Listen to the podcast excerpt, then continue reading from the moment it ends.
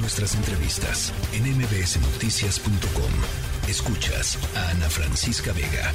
México ha comenzado a, mm, ya lo platicábamos al inicio de este programa, a repatriar los cuerpos de 23 de los 40 migrantes que murieron en el incendio de las instalaciones del el Instituto Nacional de Migración y ya salieron pues este día vía aérea desde Juárez rumbo a Centroamérica. Eunice Rendón, directora general de coordinación intersecretarial de la Secretaría de Gobernación Federal, quien estuvo presente en el traslado, pues indica que hace eh, falta también repatriar a varias de las víctimas que son originarias de Venezuela. Hacemos contacto con Eunice Rendón, coordinadora de la organización Agenda Migrante.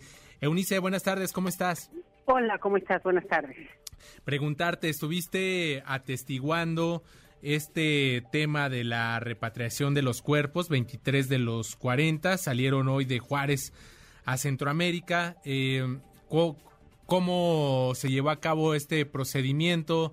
De acuerdo a lo que tú pudiste observar, este, se están dando pues todas las facilidades, el apoyo necesario a las víctimas y a las autoridades de, de los otros países.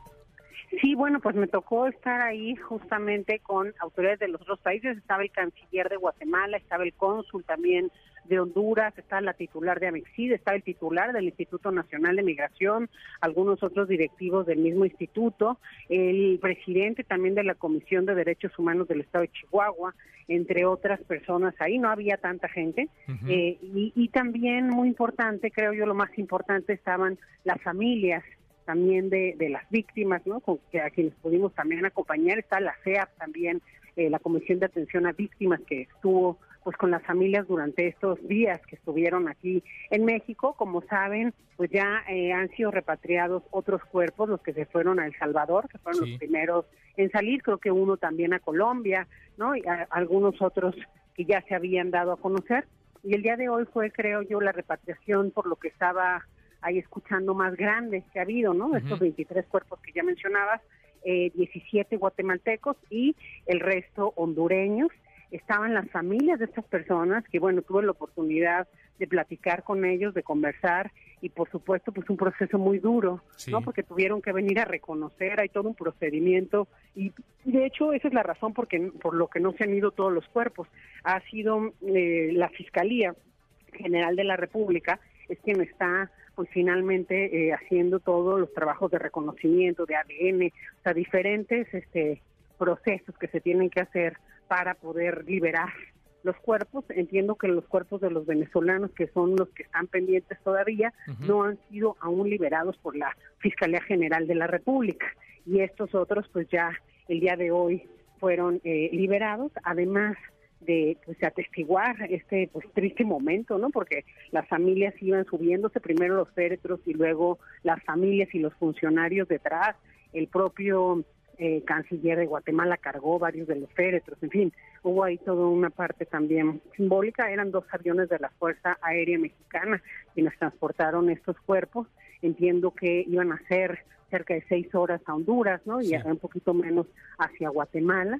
Y, eh, y bueno, en medio de todo esto también tuve al terminar este, eh, ahora sí que esta repatriación, Ajá. tuve la oportunidad de platicar con algunas de las sobrevivientes, de las víctimas sobrevivientes de este terrible hecho sucedido acá en Ciudad Juárez. Eh, y pues bueno, algunos de los que ya salieron del hospital, que aún están, pues este, por lo que cuando platiqué con ellos, pues con problemas en la garganta, todavía están curándose, Ajá. pero ya están fuera de peligro, ya están en, en, en un hotel y están con sus familias que han venido, pues algunos, de, bueno, no todos, pero algunos tienen a sus familiares que han venido, que pues también me comentaban que cuando salió todo todo el tema del incendio, pues varios de ellos salían en las listas de gente fallecida, ¿no? Entonces vino el familiar y bueno, estaba afortunadamente vivo, ¿no? Ajá. Para ellos. Entonces, bueno, fue, creo que fue Y, pues, un momento eh, difícil, ¿no? Eunice- Escuchar los testimonios. Sí, Eunice, eh, preguntarte justo eso. Eh, ¿Qué es lo que el sentir de estas personas que van recuperándose, que están en este proceso de recuperación? Eh, ¿Ha habido alguna queja, algún reclamo para las autoridades mexicanas? ¿Qué es lo que te comentaron? No, yo lo que noté más bien es que estaban en shock. O sea, entrevisté a varios y en diferentes momentos, o sea, pude ir buscando a cada uno de ellos y, y lo que yo noté es que están pues obviamente uno me decía, ¿no? Pues yo vi la muerte ya ahí, o sea, yo ya creí que iba a morir. Eh, casi todos ellos lo que pasó es que vieron las llamas. Uno me contó cómo fueron dos venezolanos que fueron apilando las colchonetas y que uno de ellos tenía un encendedor.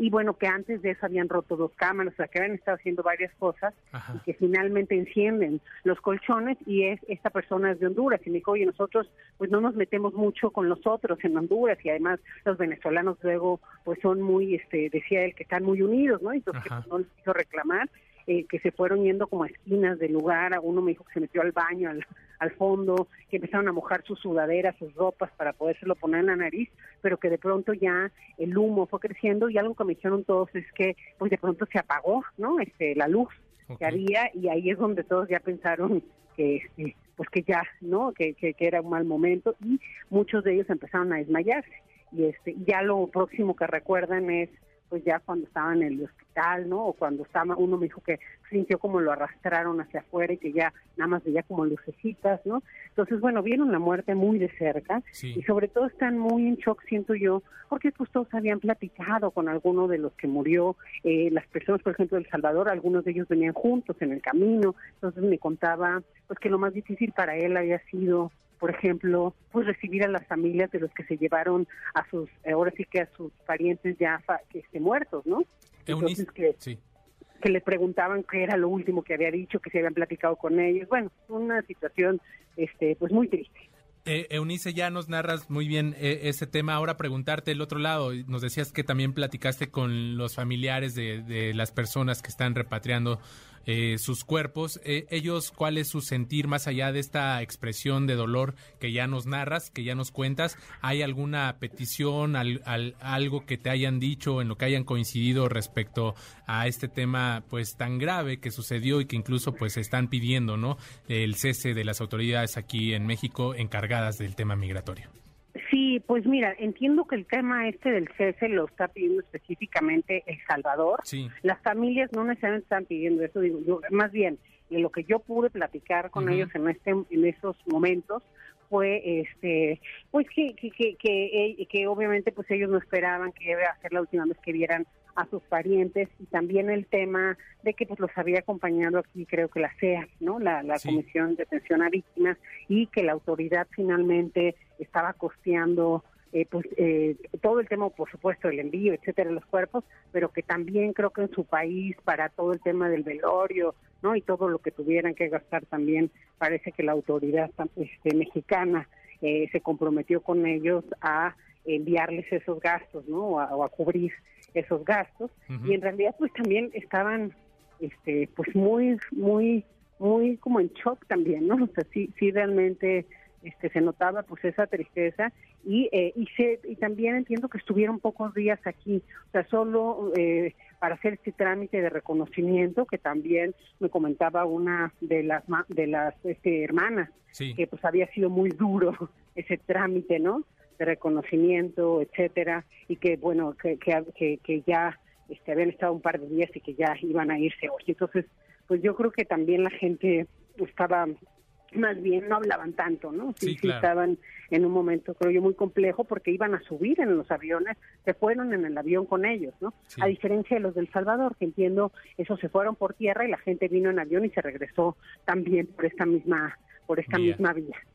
Eunice, eh, para, para cerrar este, este tema de, de, la repatriación de cuerpos, nos decías que hay un tema ahí con, con las víctimas originarias de Venezuela. ¿Qué es lo que está atorando? Eh, ¿No, ¿No han podido contactar bien a las familias? ¿Qué es lo que está sucediendo respecto a, este, a estas víctimas de, de Venezuela?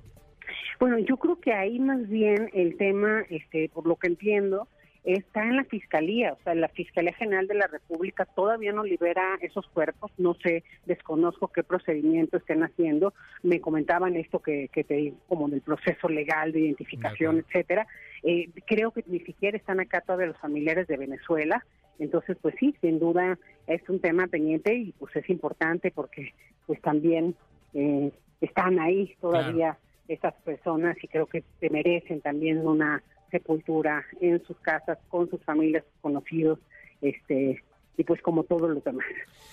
Muchas gracias, Eunice Rendón, coordinadora de la organización Agenda Migrante. Estamos ahí al tanto y estaremos esperando a ver qué sucede con estas últimas víctimas. Muchas gracias por estos minutos. Muy bien, gracias a ti, bye. Hasta luego. La tercera de MBS Noticias.